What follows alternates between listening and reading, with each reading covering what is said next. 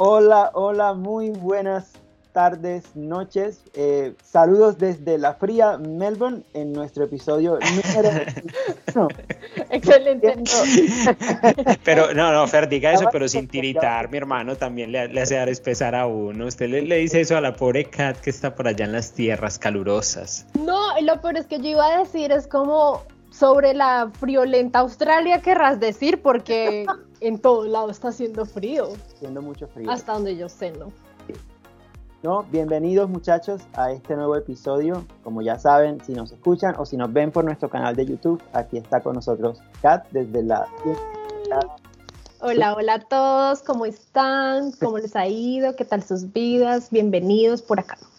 Y por supuesto tenemos, bien, bien, y por supuesto tenemos a Steve desde la mundialmente conocida Sydney, Australia. Hermosa tierra de Nemo, de Dory y del ¿cómo se llama el papá de el papá que buscaba? Merlín. Bueno, de Merlín. Y usted sigue insistiendo que Nemo no es de allá, viejo. No, me, me interesa, el man se vino de paseo acá, ah, deja tu envidia, tu envidia alimenta mi ego. no, no.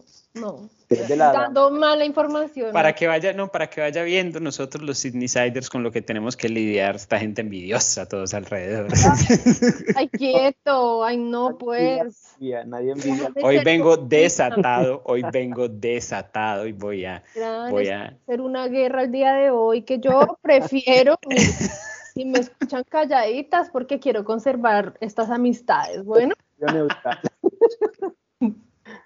Porque de verdad yo ya presiento que esto va a ser una guerra, pero ¿cómo se dice así? Guerra. Hoy, hay duelo de titanes. no, no vamos a, spoilear acá nada, pero hoy hay duelo de titanes. ¿Qué más, pues, chicos? ¿Cómo van? Yo voy a ser la tibia. Ya. Bien, yo voy bien. pues, ¿qué podría decir? Eh, trabajando. Eh, mi fin de semana apenas comienza mañana, a diferencia del de ustedes que está terminando. Sí, casi, casi. Yo ya estoy por creer que cuando Fer nos dice eso es más como una acusación, más que, un, más que contarnos cómo es su fin de semana. nada, para nada. Lo dice como, tiene, tiene, un poco de comentario en su odio. un poquito de rencor ahí. No, no, no, la verdad no. Ya bien, eh, acostumbrándome, o sea, creo que nos ha tomado aquí en Melbourne por sorpresa el clima, o sea, en el sentido de que... No, jodas.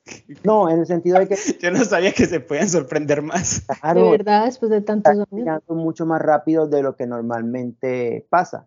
Y es que ya está nevando aquí en las montañas de Victoria hace cuatro o cinco días, cuando eso normalmente pasaba era a finales. En un mes, sí, por ahí en un mes, más de es que Lo que pasa es que en este momento en, en, en Australia en general, bueno, no, no, sé si en general, pero al menos la parte, la parte este de Australia, sí, esta parte de acá de la costa del lado derecho, estamos pasando por un frente frío, o sea, en general. En, general. en teoría debería volver a subir la temperatura en una semana, en dos semanas, algo así para después volver a bajar, porque es que sí está nevando muy temprano, porque sí, yo también vi las noticias de, de la montaña a la cual quiero ir a, a, esquiar porque no conozco la nieve. Eh, el COVID orgullosamente me ha frustrado dos intentos de ir a esa montaña, Tretbo. Entonces yo vi que por ¿Este año es? ¿Este año es el de la nieve? Sí, claro, la tercera la vencida. Ah, sí, entonces sí, sí, es la tercera ya, sí, sí la vencida. Eh, es que imagínense que aquí la semana pasada yo estaba trabajando así normal, taran, tan, y cuando escucho como rumores en la oficina, es que, no, es que mañana va a haber una tormenta y va a empezar a llover y bueno, entonces eso como que cada uno tuvo conmoción.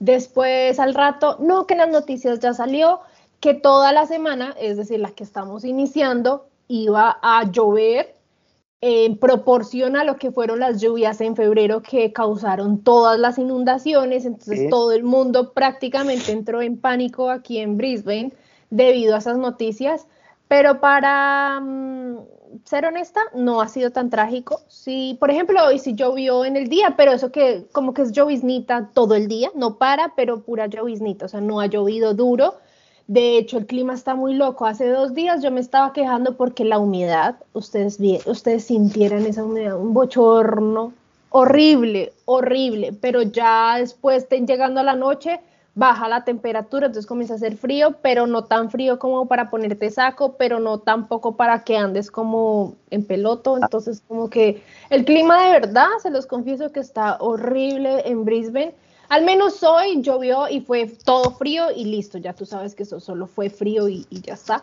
Pero el clima sí va a estar toda la semana.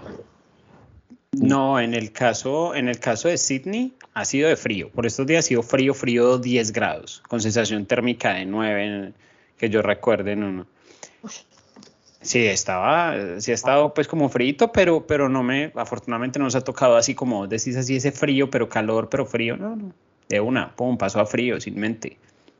Sí, aquí el clima ha ido mejorando. Bueno, por días es soleado, pero es, es como... Yo no me resisto, yo quiero Sí, hablar del clima de Melbourne. como extraño porque a veces tú, si tú imposible una no ser. imagen, por ejemplo, se ve muy soleado y tú dirías, no, la, están bien, pero está soleado, pero las temperaturas son muy bajitas. Y eso solamente pasa en el, durante el, el- invierno. el comienzo del invierno. Ah, el otoño. De ahí para allá, si ya llega como la, la postal fija del invierno, que es siempre el cielo gris, eh, los árboles sin hojas y demás.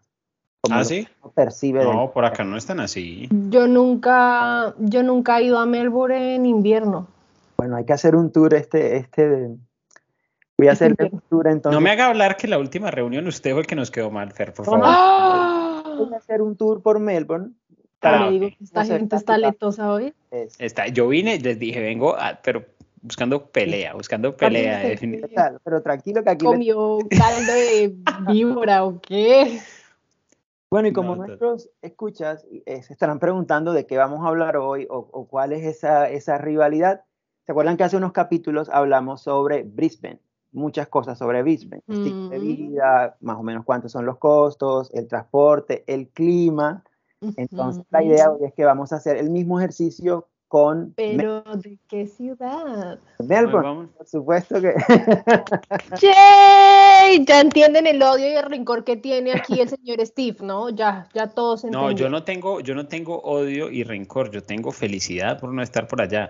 No mentira, no, pero es que de verdad hay, hay, o sea, no sé, yo siento que Melbourne a veces despierta celos y a veces despierta aún, gracias a Dios, no estoy por allá. Ajá. Se los juro, o sea, de- Mm. dependiendo como, depende, yo, yo digo que depende de dos cosas. Primero, del clima y segundo, del evento de turno. Porque uno dice, ay, qué envidia me dan cuando están haciendo los conciertos de electrónica, cuando están haciendo, eh, como es el Ultra, cuando están haciendo la, el- el- la Fórmula 1, el Abierto de Australia y todo eso. Pero, por ejemplo, a mí no se me olvida la forma en la que estaba sudando el pobre Nadal en, en el último Abierto de Australia, que ese man no se estaba sudando, sino que se estaba era derritiendo. Una cosa ahogándose en su propio impresionante. sudor. Literal.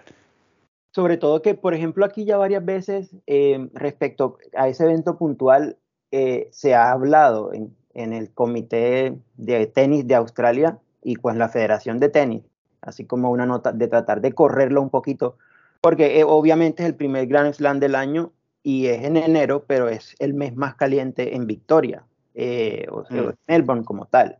Y es, a veces las temperaturas se suben muchísimo, 40, 42. Y la idea es que quieren tratar de correrlo un poco y están negociando con eso, eh, con la Federación de Tenis a nivel internacional. Tenis Australia tratando de negociarlo con... Pero parece que hay algo que se requieren unos tiempos entre torneo y Eso es un torneo. evento muy grande. Ujú. Sí, como Sí, son los que no Slam. moverlo así porque sí. Sí. Mm. Pero entonces vamos, vamos a hablar como de todos esos temas con la misma dinámica del, de Brisbane. Me La- encanta porque de verdad que la gente lo ha pedido mucho. La Sí. gente está, pero ¿cuándo van a hablar de otras ciudades? No sé qué. Entonces ya, ya gustó vamos mucho. poco a poco.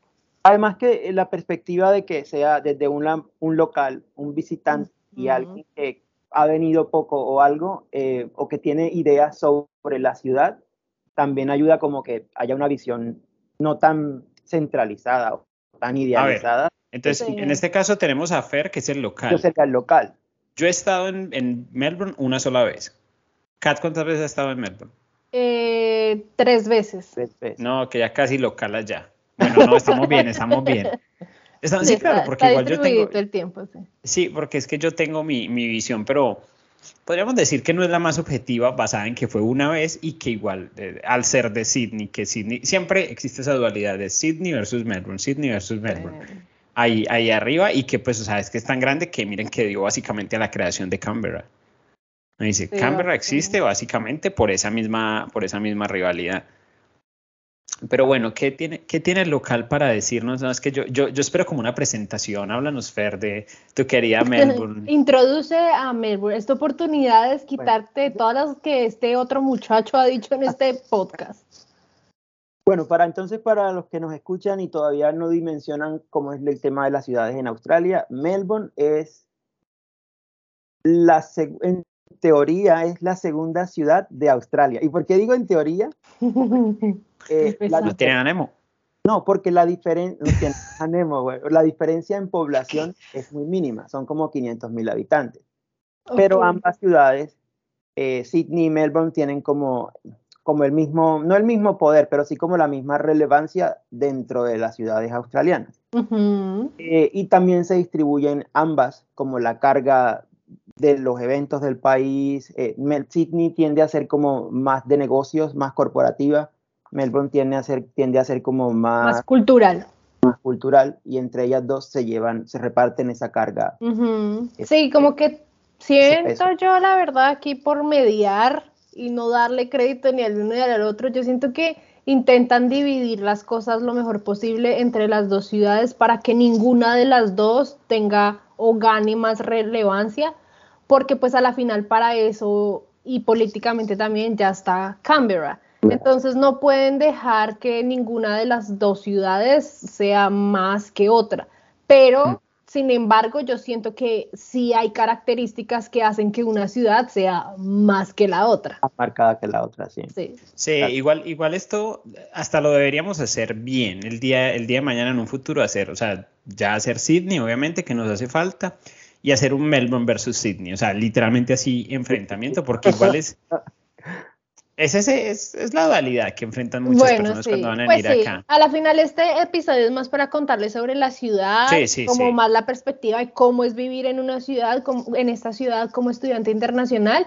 Y pues sí, se podría hacer más adelante un episodio más bien como de revancha de qué hace que Melbourne sea lo que es Melbourne y, y Sydney lo que es Sydney y hacer ahí como un versus que sería interesante. Vengo con los guantes de boxeo ese día. Mm, y yo con mi traje de, ¿cómo, se llama? de referí. Sí, de los que medían ahí en, en, el ring de boxeo. Bueno, entonces, para entrar en materia, comencemos hablando por el tema que más relevancia tiene y por el que todo el mundo se preocupa cuando toma la decisión de ¿será que escojo Melbourne? Déjame yo adivino, déjame yo adivino. No, yo, no, no, yo, yo lo que la carrera de la Fórmula 1, eso siempre ha dividido a la gente.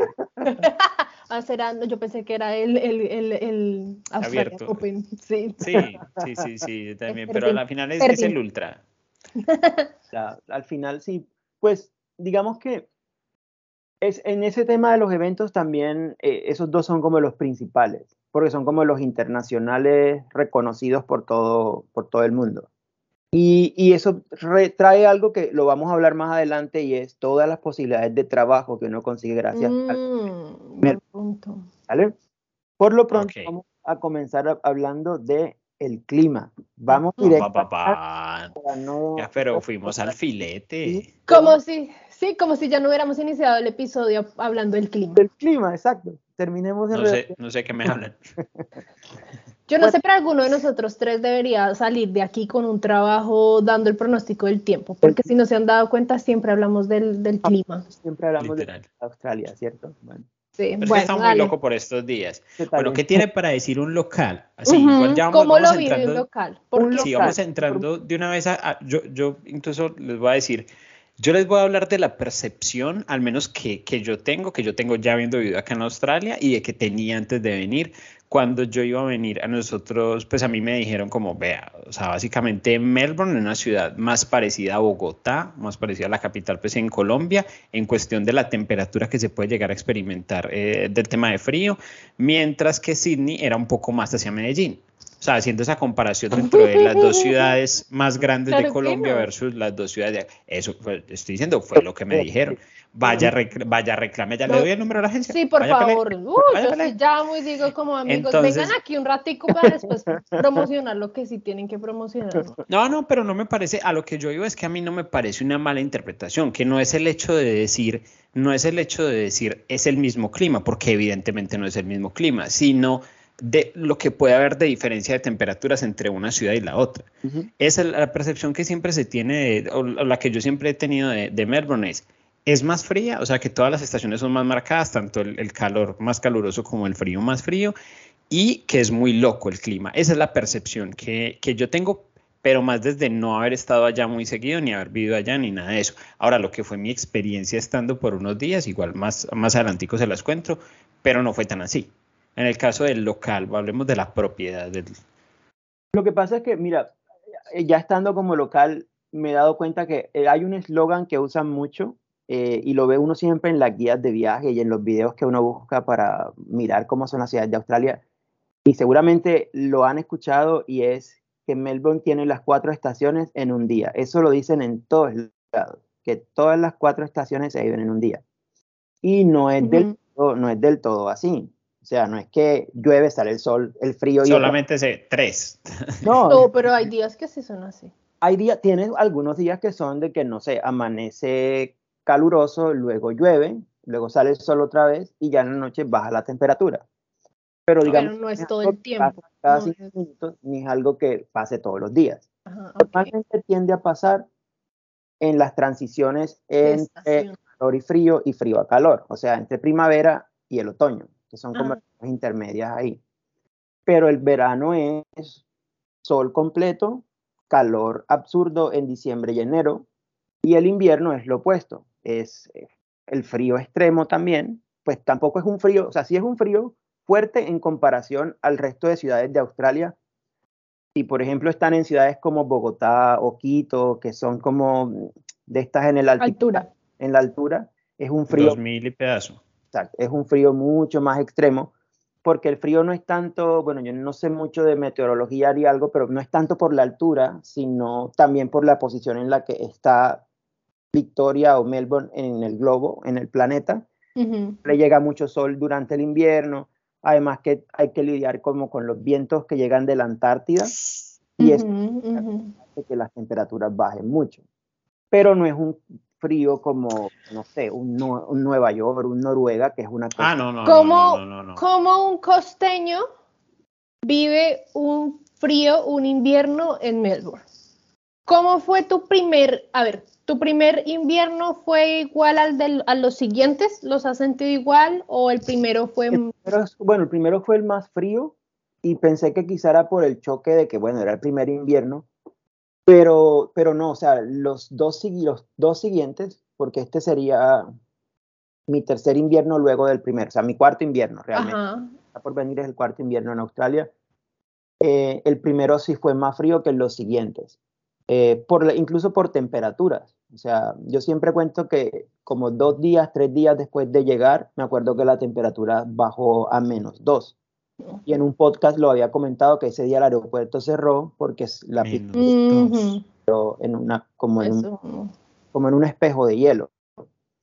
Es lo más frío, digamos, en la ciudad.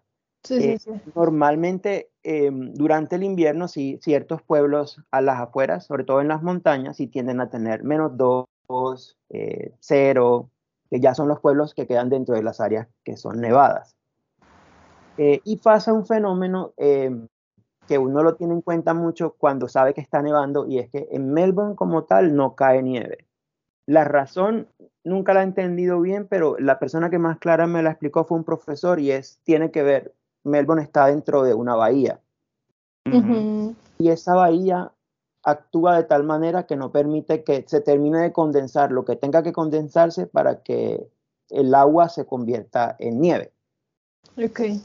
Pero si es normal, eh, si es normal que se ronden temperaturas de 2 grados, 3 grados allá. Las mañanas y cuando llega julio, que es como si es fuerte. Eh, normalmente uno puede amanecer 6 de la mañana, 7 de la mañana, 2 grados, 3 grados, 4 grados. ¿Cuál es la temperatura más fría que has experimentado allá? Aparte de aquellos menos 2, 2 eh, grados, 1 grado. Normalmente julio siempre es 1 grado un grado, siempre amanece un grado, dos grados.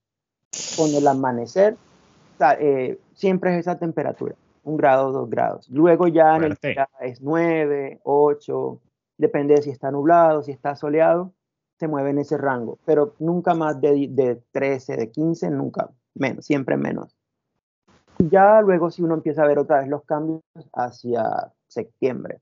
Pero los meses fuertes del frío son mitad de junio, o sea, la segunda mitad de junio, julio y agosto. Ahí uno sabe que esa es la época del frío. Y es la época en la que uno se prepara. Por ejemplo, eh, no solamente es ponerse eh, abrigos y abrigos, sino que aquí se acostumbra uno mucho a usar la ropa térmica. Térmica. Y eso se consigue en todas las tiendas. Desde Ay, se agota. Eso se, agota en Decathlon. Ay, sí, me ha pasado a mí. Consigues como para todos los presupuestos. O sea, desde la que vale 10 dólares en Aldi, por ejemplo, hasta la que vale 100, 200, 100, algo 200, ya en tiendas especializadas. Pero eso, ya sí debe ser para, para esquí prácticamente. Exacto. En el caso, acá, ¿cómo le ha ido cuando ha ido a, Melbourne? ¿Cómo le ha ido con el clima? Em, yo fui, Fer, ¿para qué época es la Fórmula 1? En ese entonces era para marzo. O sea, antes ¿Sigue siendo? O sea, pero es que el año pasado, bueno, sí, sí, Un año habían corrido. Más o menos para, sí, para ese mes. Entonces, eso es acabando, sí, primavera. Fue la primera vez que yo fui. En realidad, yo no, no tuve como esa vez inconveniente con el clima.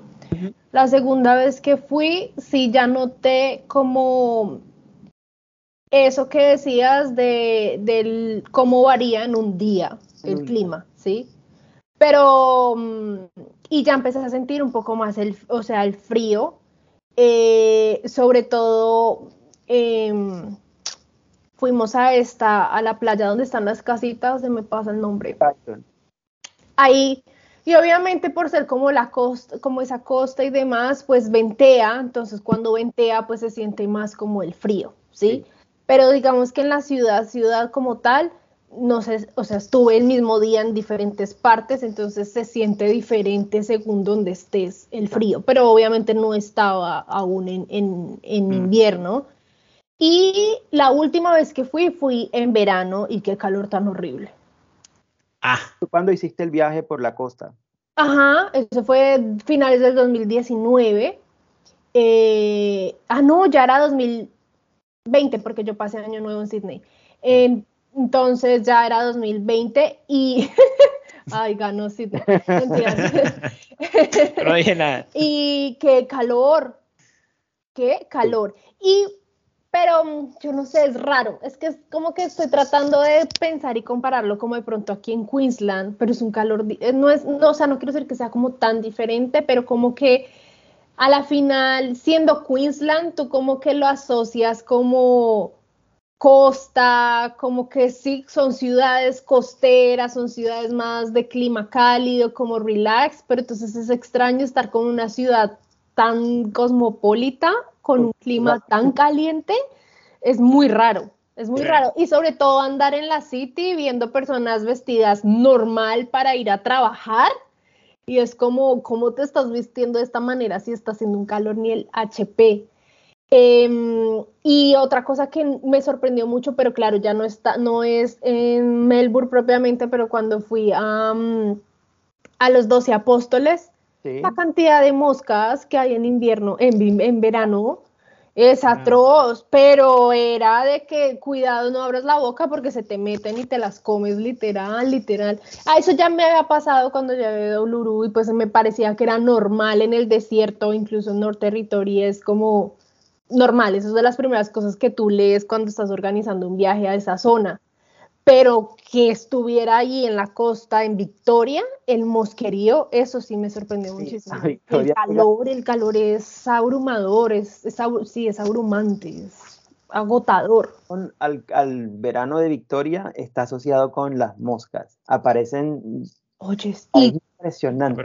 y, no, y no la mosquita, la moscota, o sea. Donde, le meta la boca a uno lo ahoga, pues. Sí, uno se siente hasta incómodo porque uno cree, ¿será que es que la, la, gente va a pensar que uno no se bañó o algo? Marica, qué impresión. Yo, porque yo sí he visto imágenes, pero así como dice cada, o sea, cerca la parte central, cerca de la parte de Uluru pero, pero no, qué impresión eso así en Victoria. me sorprendió mucho porque no, o sea, nunca me imaginé que, que en Victoria las, las, moscas fueran como algo. sí, hay Porque, a ver, o sea, cuando yo fui. del verano. Porque cuando yo fui, yo fui para la época de, Semana Santa y realmente fue un clima muy agradable, no me tocó, no tengo una sola queja de, mi experiencia en el clima de, Melbourne, fue muy agradable, de hecho me pude meter al mar allá en la parte de, las de casitas estas de playas y fue en Brighton y pues muy agradable la verdad, no llovió ni nada, fue, es que igual no estuve mucho, estuve como cuatro días, tres, cuatro días, pero pero no me tocó esas cuatro estaciones en un mismo día. Se notaba un poquito más frío que Sydney en ese momento, pero, pero nada más que eso. Normalmente Semana Santa es como, siempre coincide como con el inicio de la primavera, entonces todavía se siente como el efecto de los días de verano. De verano. Sí, porque ahora yo estoy echando cabeza y, y yo la segunda vez fui como entre octubre o noviembre de haber sido, es decir, antes de comenzar el, verano, pero lo que les digo, todavía se sentía frío. Sí, sí el, la primavera tenía todavía días fríos. Pero igual entonces, digamos que podríamos, eh, digamos, resumir la experiencia a, a, las personas que nos están escuchando en, o sea, sí hay frío, igual no es un frío, que es que de pronto también se lo imaginan como, no, carajo, frío Nueva York, frío Noruega, no, no, no, no. Ah, lo que pasa es que es más frío que las demás opciones de acá. No. No, es que lo de Bogotá era una referencia, o sea, es que cómo le vas a decir a una persona que nunca ha salido del país ¿Cómo le vas a explicar un frío de estaciones? Pero igual la estás cagando, ¿cómo le vas a, o sea, a mí me dijeron que el Golco no hacía frío y yo me vine sin ropa y me hicieron pasar el peor invierno de mi vida aguantando frío. No le puedes hacer ese daño a la gente. Pero, pero ¿y cómo así? no, espere que acá estoy, acá estoy pagando, pero acá yo estoy pecando entonces por paisa, porque es que yo me he metido a, a ver los climas de Bogotá y Bogotá marca 5 grados, 4 grados. No se siente igual. Es que sí, exacto. Puede ser la misma temperatura, pero la sensación térmica es diferente, es como mucho más potente, porque es como un frío más penetrante, más seco. Lo que pasa, o sea, yo he notado eh, acá en Australia en general, yo he notado es que, a ver, hay veces que la temperatura está bien, como que uno sale y te está dando el solecito perfecto y te sentís bien aclimatado y llega un viento y acá el viento es helado acabó, sí. Acá el viento te vuelve nada, literal. Acá muchas veces uno por temperatura se podría poner un busito, pero por el viento toca ponerse una chaqueta. Nada más para que te bloquee el viento. Entonces, pero, podríamos decir, pues, por tú, Viviste, tú viviste en Bogotá, conoces el frío de Bogotá. Por eso hacía la referencia, no, o sea, no es el mismo frío, puede ser la misma temperatura, o sea, 5 grados y 5 grados, pero, la sensación de frío o sí, esa sensación del, invierno como tal es diferente y creo que está es por esto de que las condiciones de Bogotá están pues como en un trópico, es más por altura, eh, acá es porque estamos ya casi que en la base del, en la curva final del, planeta, por decirlo así, eh, no llega el sol directo. Em, el tema de los, o sea, la gran diferencia para mí son los vientos antárticos. Eso es mortal sea, porque puede ser 10 grados en el celular y uno dice, ah, no, 10 grados. Manejar, Está bien. Sales a la calle y te lleva el viento y literal como hielo seco, como si te pusieran si pudieras ah. dar, no sé si conozcas alguna ciudad en Colombia a la que o algún pueblito en Colombia a lo que puedas medio acercar la sensación del frío en Melbourne. En Colombia, al frío de Melbourne. Eh, lo más así, hay un pueblito cerca de Bogotá, en las montañas, eh, La Calera y toda esa zona. Ok. Tiende a ser mucho más fría que Bogotá. Sí, claro. Eh, imagínense, no sé, La Calera a medianoche. A la sí, yo me iría como hacia Boyacá. Exacto. Em, sí. Como, como más o menos por esa zona. Porque claro, o sea, en, Boyacá ustedes no ven a las personas pues con tus chaquetas de plumas y tus botas y no sé qué, pero pues obviamente con su ruana. O sea, no, que es a lo que estaban tratando de decir ahorita, no, el clima de Melbourne no es como el de Nueva York o algo así tan extremo de que tengan que venirse pues con mil y un montón de ropa, o sea, es manejable, pero con la ropa adecuada. Entonces, como que lo comparo un poco con, el clima de, Boyacá. Ok, entonces, pero, pero chicos, vamos pues a, pasar al siguiente tema porque ya. Para Oiga, si esto para. No, y para redondear este tema, el, para quienes nos escuchan o nos ven, sería tener claro que si quieren venir a Melbourne, uh, tener claro que las cuatro estaciones son muy diferentes y que uno tiene que amoldarse a cada estación, porque al final todas son marcadas. Eh, y eso Hay que investigar bien en qué estación van a llegar. Exacto, eso es importante. ¿A qué estación? Porque a veces alguien cree que viene al calor, y resulta que llegó, fue en el invierno, y le toca invertir entonces en comprar ropa para invierno. el en el momento, cuando uno recién llega, no, no puede dar. No, no, no, hacer. Pero esas estaciones marcadas nos llevan a otro tema y es el estilo de vida de Melbourne. Realmente, la ciudad es como vivir o sea, es, literal son cuatro ciudades diferentes en el año, porque eso cambia la dinámica en todo sentido, en cómo las personas se visten, en la actitud de las personas, en los tipos de eventos que se desarrollan en la ciudad, eh, incluso en la, en la manera como tú socializas con tus amigos y con las personas, porque la diferencia de 15 horas, 16 horas de sol en el verano a 7, 8 horas de sol en el invierno cambia por completo todo. Incluso la manera como mucha gente trabaja, eh, quienes por ejemplo en deliveries aman el invierno porque aunque es muy duro para ellos trabajar con el frío, es donde más dinero hacen porque la gente mm, claro, al frío a comer. Entonces vamos a hablar sobre eso, estilo de vida de la ciudad. Lo que pasa es que a mí me causa curiosidad eso puntualmente porque, a ver, o sea, en una ciudad como Melbourne que tiene tan marcado el tema de los eventos y que tiene eventos tan icónicos, pues entiendo que pueda tender a ser un poco más relevante, pero igual me pregunto yo, o sea, ¿qué tan diferente puede ser eso, digamos, en comparación de un Sydney? Lo que pasa es que no tengo con quién más comparar porque no, no conozco muchas otras, porque igual acá también, pues, o sea, sí se vive una dinámica muy diferente eh, en, en, las diferentes estaciones y, y, se nota en la gente, se notan las actividades, se nota pues como, como en otras cosas. ¿Por qué dirías que es especialmente relevante en Melbourne? acá tiende a oscurecer en el pico del invierno muy temprano, cuatro y media de la tarde, cinco cuando mucho, ya, ya oscurece. Em, por ejemplo, la ciudad siempre incentiva que la gente salga en la noche, o sea, que no, no corten el día tan, tan pronto.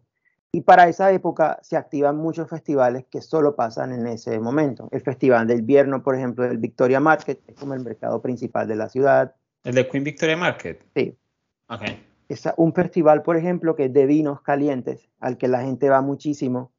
Eh, activan un festival eh, que llaman como de invierno en Federation Square, que es como la plaza principal, uno de los edificios de las zonas principales del centro, eh, y lo adecuan todo como con pistas de hielo, iglús, ese sentido del tipo de evento más como los del verano, que son más de la rumba, de la fiesta, de la...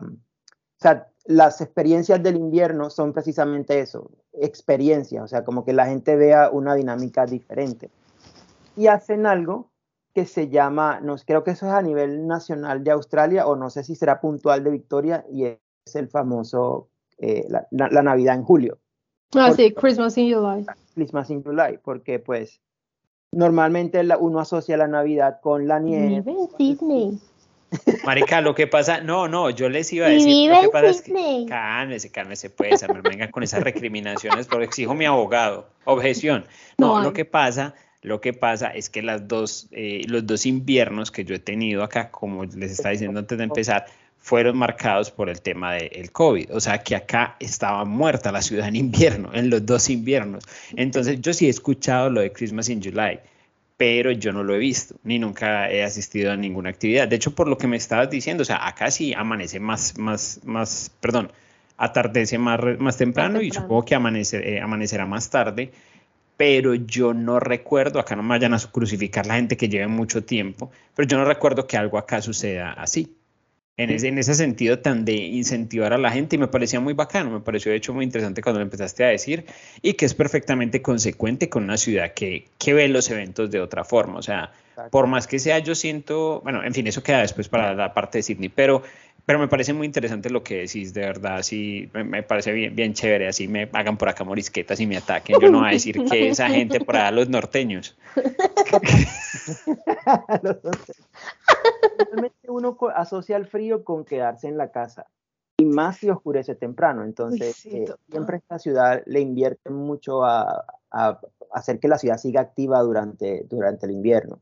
Y ahorita, por ejemplo, ya después de que va a ser también el primer invierno post-COVID, porque los últimos dos es donde peor se complicaba la situación. Entonces ya han anunciado todos estos festivales. Llega un festival nuevo también que es como una mezcla entre arte y tecnología y o sea, le están invirtiendo mucho a, a la época del invierno. Es decir, entonces Melbourne tiene actividades acorde a la temporada y el, clima durante pues todo el año. Exacto. Y lo ves también, bueno, normalmente cuando son ciudades muy marcadas se ve eh, también la dinámica en la manera como la gente se viste. Eh, ahora es muy común, o sea, es, es, como un patrón que la gente tiene ya quizá preestablecido al otoño y tú ves todo el mundo en la calle vestido de tonos tierra, marrones, grises, eh, colores así sobre esas gamas. Y apenas entramos al invierno, la transición se nota de una vez a grises y negros. Negros.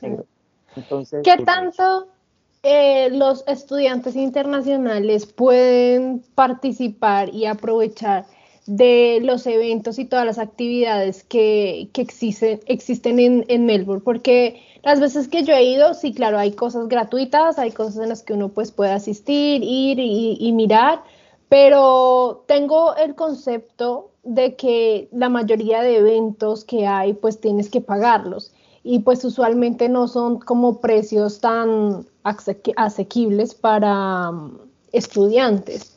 Entonces tú que vives ahí y que has asistido de hecho a varios, ¿cómo, cómo lo ves? ¿Realmente sí pueden los estudiantes aprovechar y disfrutar esa parte cultural de Melbourne? Muchos son gratis, muchos eventos son gratis, eh, pero hay algo que los estudiantes desconocemos mucho, y digo desconocemos porque a mí me pasaba, okay. que uno quizá lo escucha, pero nunca lo aplica, y es que en esta ciudad hay descuento para los estudiantes en todo, o sea, los famosos, me olvidó la palabra ahorita, pero, o sea, tú tienes descuento por ser estudiante, eh, no sé, si es un festival y tienes como demostrar que eres estudiante, descuento. Eh, mucha, mm, ah, mucha, gente lo desconoce incluso, aparte de los eventos. Muchas tiendas o almacenes eh, tienen descuentos para estudiantes. Em, Pero entonces voy a hacer un paréntesis ahí, porque digamos que acá también pero acá es considerado estudiante el que está en una universidad. Exactamente. No el que está en un college, no el que está aprendiendo inglés. O muchas veces los de high school nada más. A mí también me pasa acá. Sí, o máximo TAFE. Ajá. Tienes acá el, me crean.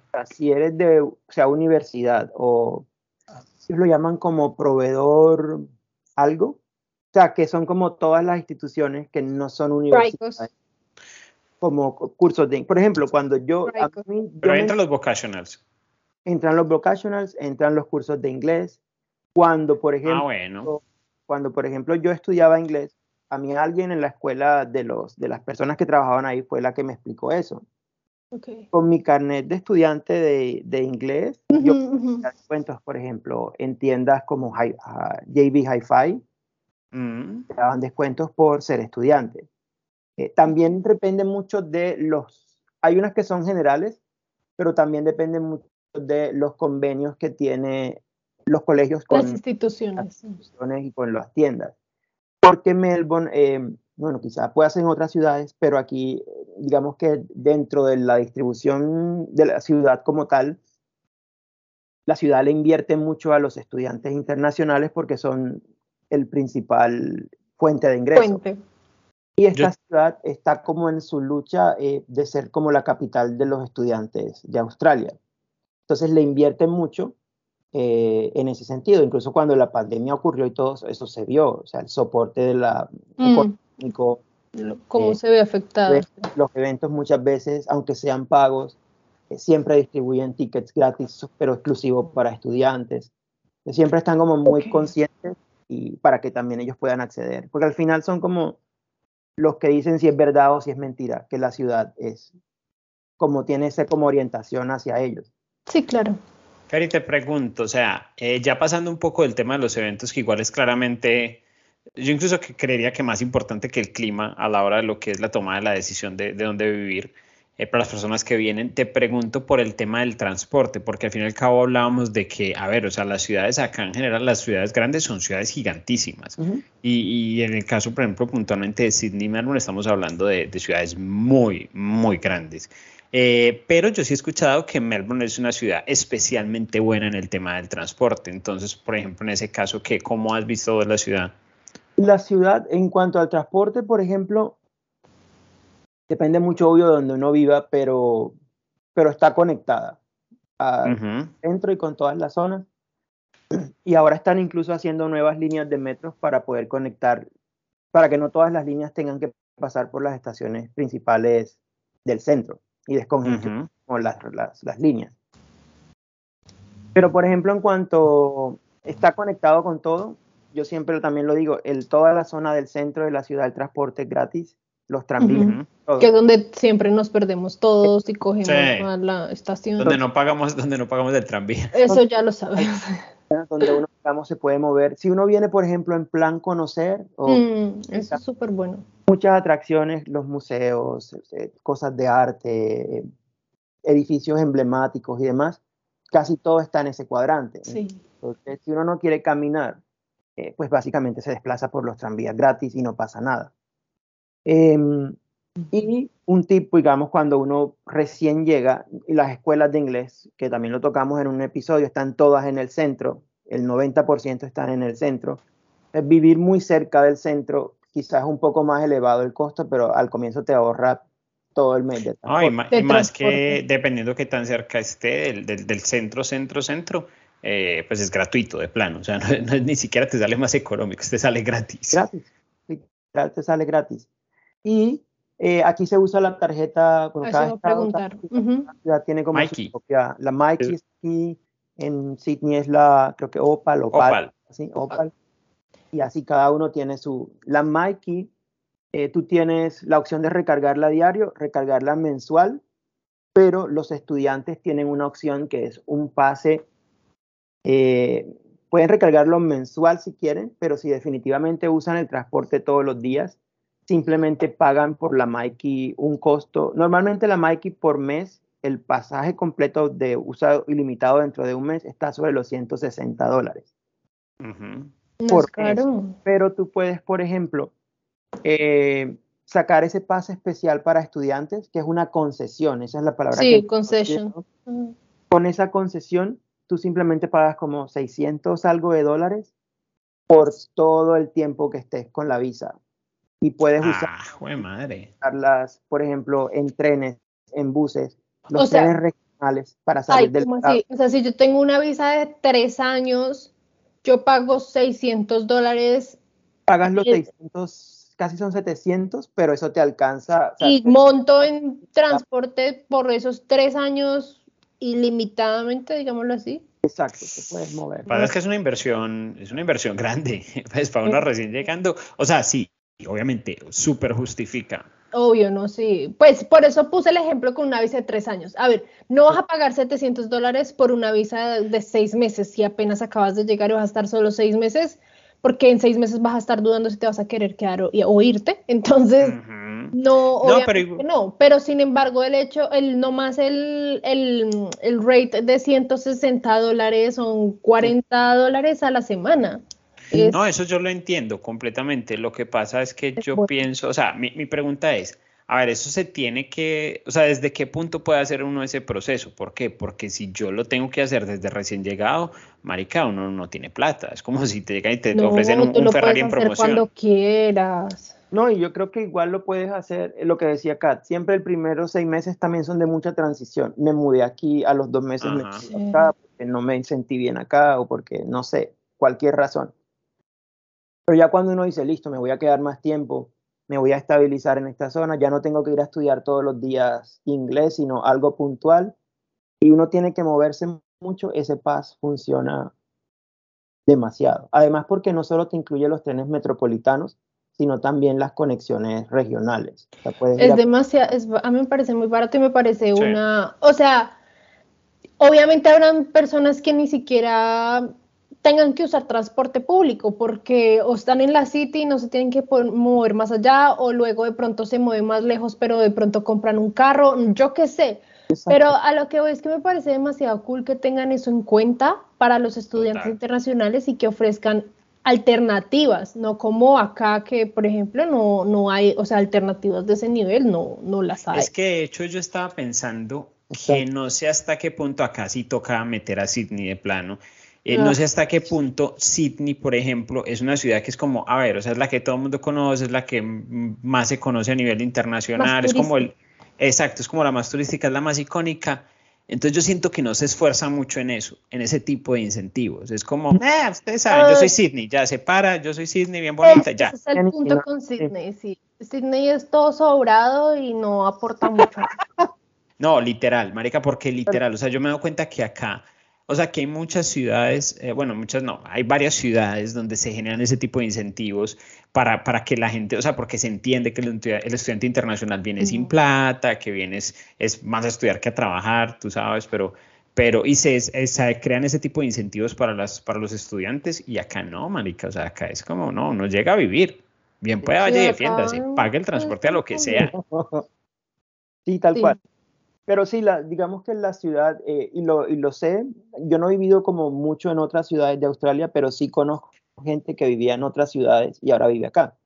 Y eh, todos, incluso sin conocerse entre ellos, cuando hay conversaciones sobre las ciudades o algo, todos dicen lo mismo, que en el sentido de los estudiantes internacionales, ven que esta ciudad es como mucho más amigable hacia los estudiantes que las otras ciudades de Australia. Pero entonces yo creo que eso va mucho relacionado a lo que decías al comienzo, que es que Melbourne y Victoria, yo creo como tal, está tratando de convertirse como en la capital pues para los estudiantes internacionales. Entonces también ahí se ve reflejado todo el, el dinero y todo el proyecto eh, andando pues para, para, para lograr eso, ¿no? Ese objetivo. No, hay que hay instituciones muy buenas, muy grandes, pues como, o sea, más allá incluso del estudio de inglés y de los cursos vocational, también pues a nivel de universidades, hay unas universidades muy, muy, muy chéveres. Te iba a preguntar, Fer, nuevamente desde mi perspectiva, Sydney es, siempre se ha dicho que, la, que el precio de la vivienda tiende a ser muy similar entre una ciudad como Sydney y una ciudad como Melbourne. De hecho, de, cuenta del viaje, cuando yo estuve en Brisbane, que lo decíamos en el episodio pasado, me di cuenta que es abismal la diferencia si se compara la vivienda en Brisbane y en, y en, y en Sydney. Pero el otro día que estábamos hablando me daban a entender como, como que incluso es más, mucho más caro en Sydney que en Melbourne. Más o menos como es el tema ya. Sí.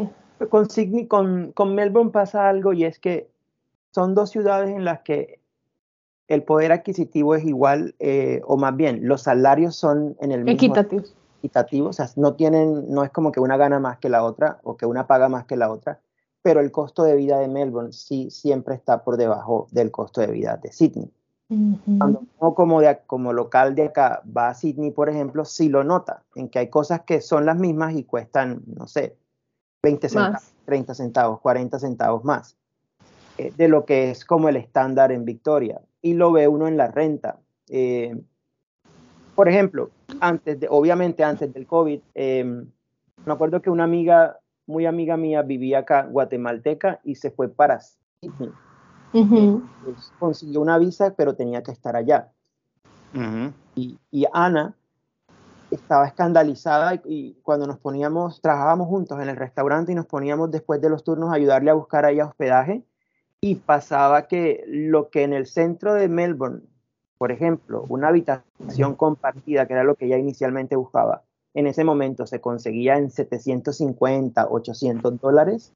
Bueno, igual, yo, no sé por qué, allá siempre lo mencionan ah, mensual, acá siempre lo decimos semanal. Acá entonces me, escandalizo hasta yo cuando usted me dice. Bueno, eso da 200 dólares a la semana. Dale, exacto, dale 200 dólares por semana. Una habitación compartida en la City. Eso, cuando lo buscábamos, en, ese entonces, 19, eran 300 dólares por semana, en, por ejemplo, en Sydney, y eran como sitios que eran como muy pequeñitos. Y si quería como algo similar a lo que ella tenía aquí, ya era 320, 330 por semana. Sí, Eh, porque igual, porque igual yo recuerdo acá se consigue rondando, digamos, 180, 200, pero son esas habitaciones que son tres camarotes, cuatro camarotes. Sí, o sea, es compartido, pero no con otra persona. Bien con- compartido. o sea, sí, uno se voltea y abraza al que no una es. comunidad completa en el eh, cuarto. un grupo ahí. Pero sí, en temas de renta, sí, sí, es más cara que Melbourne. Y, y, eh, Ok, el otro entonces hablemos más o menos de precios. Eh, una habitación compartida, más o menos después de COVID, porque ya ahora mismo, antes. bueno, ya me hago la conversión porque sí, de verdad, aquí por alguna razón siempre es como sí, por sí, mensual, sí. No importa, dilo mensual y.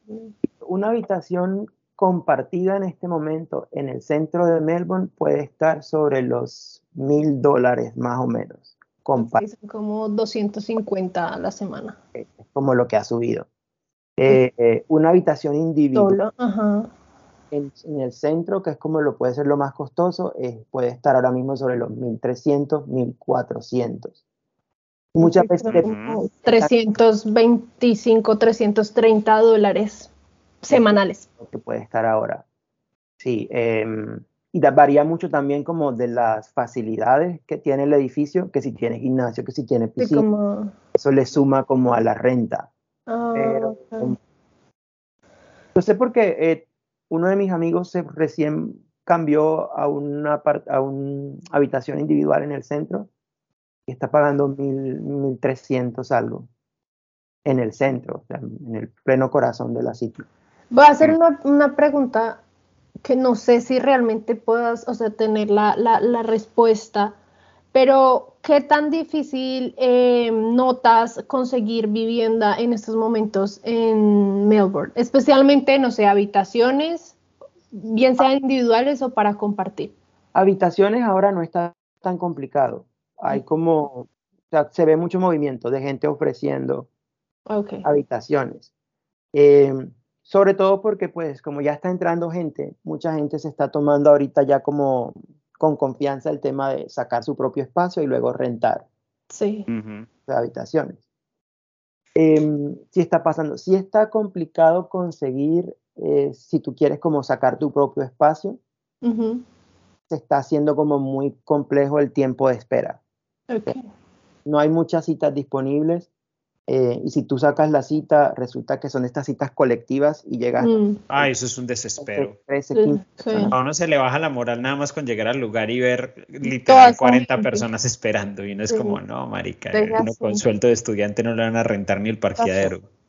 Exacto, y yo dije, no, entonces eh, sí sé que ahorita los tiempos de espera están como más complejos eh, y, la, y aunque hay mucha disponibilidad, también igual hay mucha demanda, de Demanda. gente queriendo Sí, Sí, por eso, por eso lo pregunto, porque mm, pues tenemos claro que en otras ciudades de verdad el tema de vivienda está muy complejo, lo que es Gold Sí. Coast, lo que es Brisbane, lo que es Adelaide, es impresionante lo complejo que es conseguir cualquier cosa, o sea, hasta un hostal, porque de hecho creo que alguien estaba preguntando por un hostal, si no estoy mal, aquí en Brisbane y hay como un evento o algo y todos los hostales el fin de semana que viene y ya están todos llenos y ni siquiera consiguen por eso. Entonces, lo pregunto porque siento que es como de las preocupaciones que la mayoría de gente tiene en estos momentos al, al venir. Pero a veces es complejo porque uno ya estando aquí, viviendo acá, es muy difícil darse cuenta de, pues, de la realidad, o sea, de, de qué tan fácil sea conseguir o no. Entonces, Exacto. A veces uno quiere ayudar y, y- y contarles cómo conseguir o en dónde, pero la, la perspectiva desde nosotros viviendo acá es muy diferente. Exacto. Chicos, y bueno, para que vayamos ya redondeando el tema porque se acerca el final de nuestro, de nuestro episodio de hoy, eh, les quería preguntar pues como algún tema en específico, alguna cosa más que queramos hablar sobre, sobre Melbourne, algo como más a destacar. Y para finalizar con una pregunta que ahorita se, las ha- se la hago a Fer. Ujú. Mm, algo puntual así de Melbourne. Bueno, yo diría es eh, que si que no le tengan miedo al clima, la verdad. Porque mucha gente lo pone en duda porque, no sé, se fijan como que el clima va a ser muy complejo y la verdad no. Es marcado, obviamente, pero al final uno termina acostumbrándose a todas las estaciones. Y, y, termina, ¿sabes cómo? Y no es solo mi percepción, sino de muchas personas, como encontrándole, como dice uno coloquialmente, el gusto a que cada, cada temporada sea diferente porque también la ciudad cambia, la gente cambia, uno mismo dice, bueno, esta ropa la guardo y ahora saco estos trapitos que no me ponía hace, no sé, cuatro o cinco meses. O mucha gente, ¿sabes qué hace? Ahorita, por ejemplo, como ya va a entrar el invierno, ya están rematando todo lo del otoño.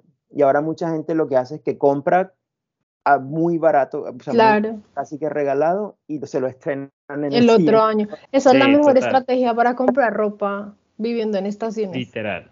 Yo tengo una que compré en el invierno pasado, lista para esto. Para estrenar, sí. Qué emoción. me salió muy barata. Así me pasó a mí con los hoodies. Ahí estaban esperando el clima frío, pero los compré desde el verano, así cuando empiezan a salir en promoción, porque claro, ¿quién va a comprar un buzo gigante en esa época?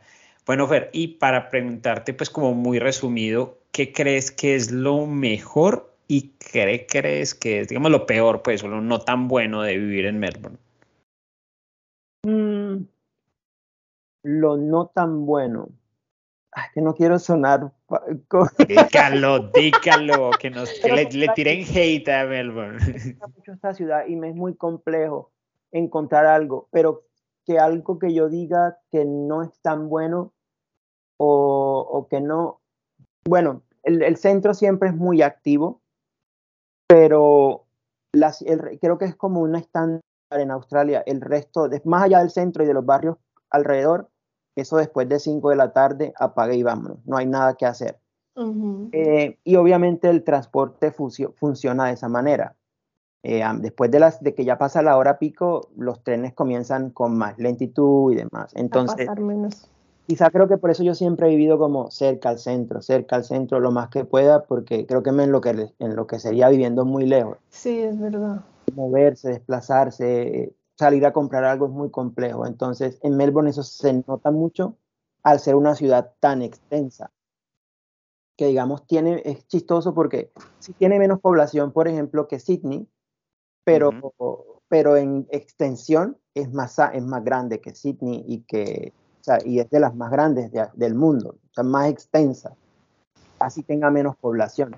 Entonces, esa parte es como compleja, y hay una parte social que el gobierno está tratando de reubicar o de mejorar y que se, se marcó mucho con la, con la pandemia y es eh, los homeless.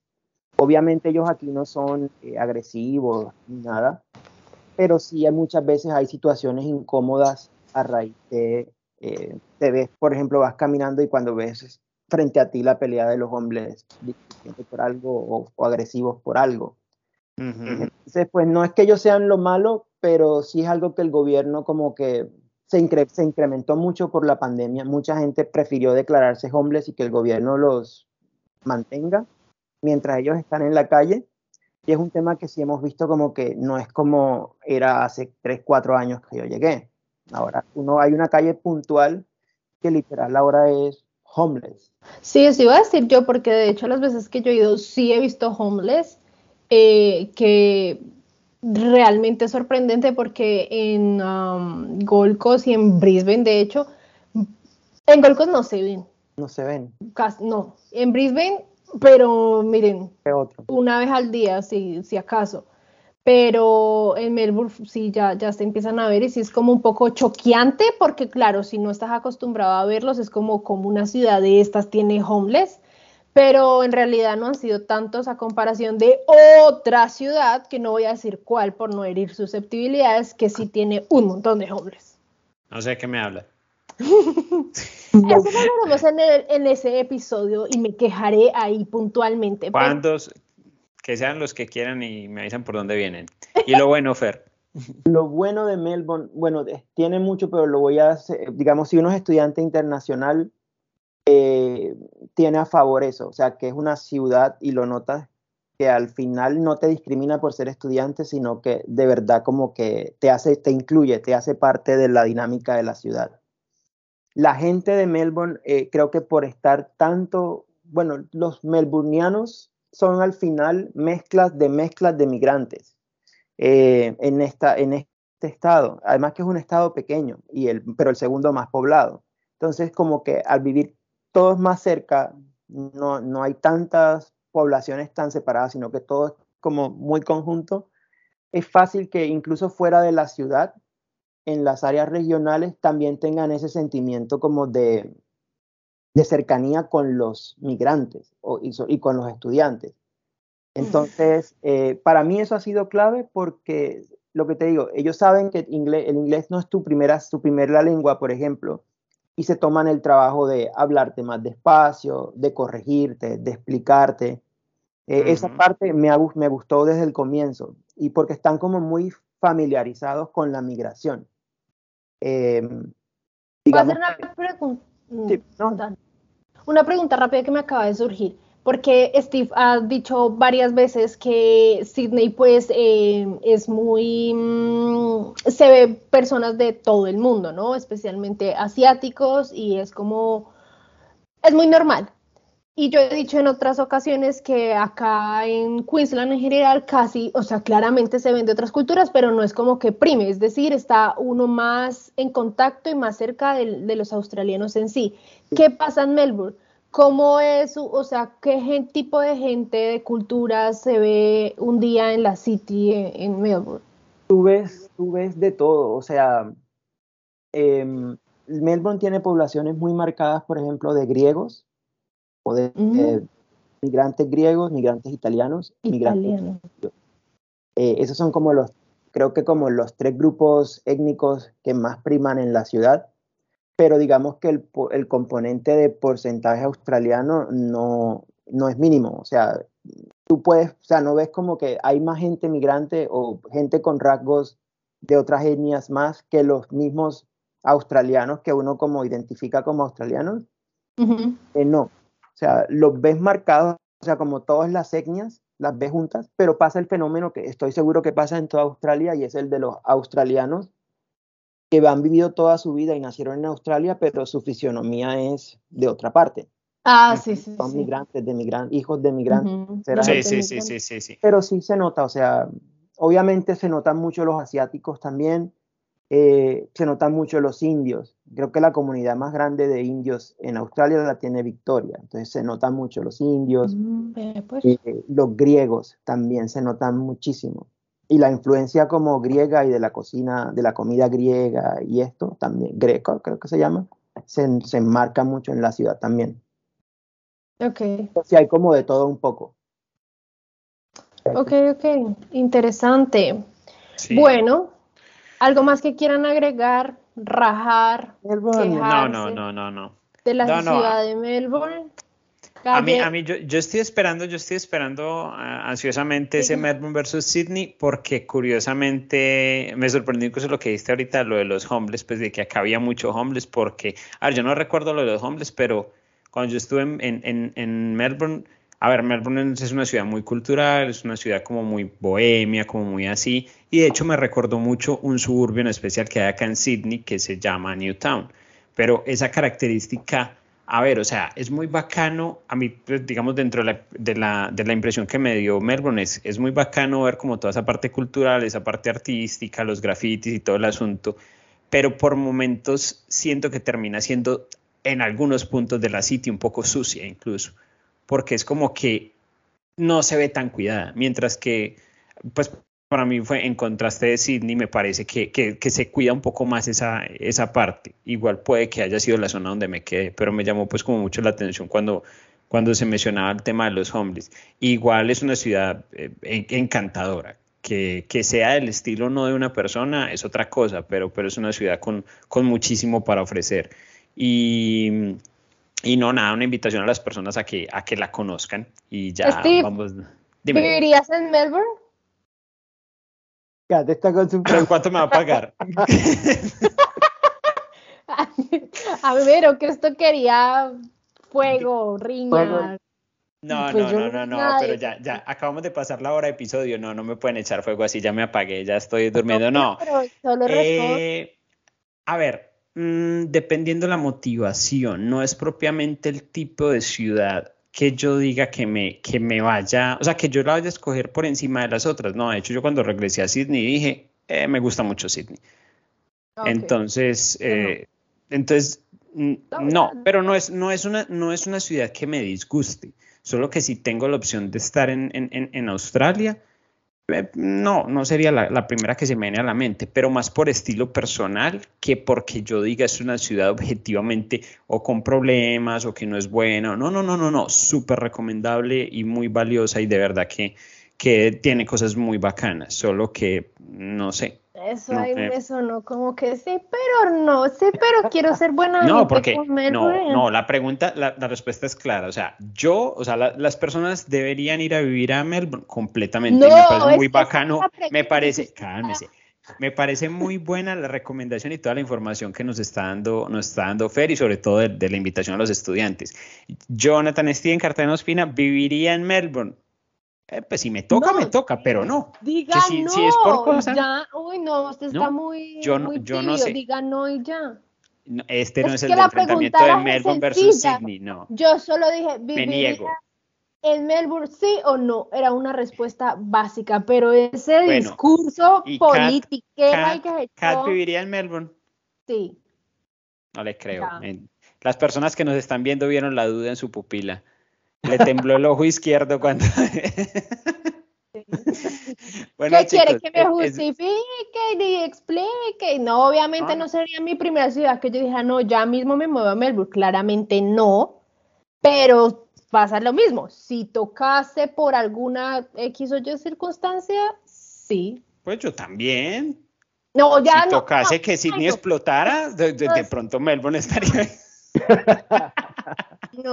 Chicos, bueno, vamos, vamos, vamos dándole ya cierre el episodio. Muchísimas gracias por compartir sus experiencias personales, sobre todo la experiencia pues, eh, que ha tenido Fer. Vemos que es una ciudad con muchísimo para ofrecer y, y sin duda están haciendo un esfuerzo para ser una de las primeras opciones, para ser la primera opción de las personas que vayan a llegar.